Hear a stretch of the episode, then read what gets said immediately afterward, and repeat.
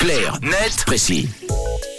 Mais d'abord, on décrypte ensemble un sujet d'actualité dans Clarnet Précis. On télécharge même illégalement, si j'ai bien compris, Tom. Oui, ça rappellera des souvenirs à tous ceux qui ont jadis utilisé des logiciels comme Imul ou encore LimeWire. Euh. Alors je précise pour les plus sages ou les plus jeunes d'entre nous, on parle ici de plateformes qui permettaient en quelques minutes d'obtenir le film de son choix gratuitement, mais surtout illégalement.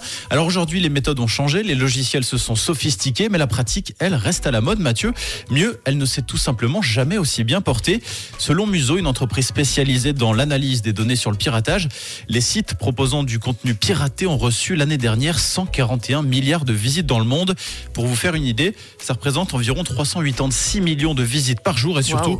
Une augmentation de 12% depuis 2019. Alors qu'on pensait que le renforcement des contrôles et l'essor des plateformes de streaming légales tueraient le streaming sauvage, c'est tout simplement l'inverse qui est en train de se produire. C'est fou et comment ça se fait? En fait, ce que constatent les spécialistes, c'est que la multiplication de l'offre légale a paradoxalement tendance à faire fuir le consommateur.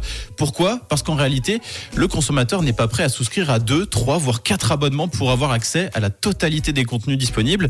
Typiquement, une série sur Netflix, un film sur Amazon Prime et un dessin animé pour les enfants sur Disney+. Ensuite, ce que pointe aussi le site Cori, c'est que l'attitude souvent hostile des plateformes vis-à-vis de leurs abonnés agace, l'apparition de publicités, y compris pour les abonnés, et la répression du partage des comptes, par exemple. Toutes ces mesures encourageraient le public à se tourner vers les services illégaux. Et le prix? Et le prix, évidemment, est une composante importante, Camille, c'est très juste. Le 20 minutes note par exemple que depuis son lancement, l'abo standard de Netflix est passé de 12,90 à 18,90, soit une augmentation de 47%. Apple TV Plus est désormais 82% plus coûteuse que son offre de départ à 6 francs, et c'est même 81% supplémentaire pour Disney Plus Premium et 54% pour Amazon Prime.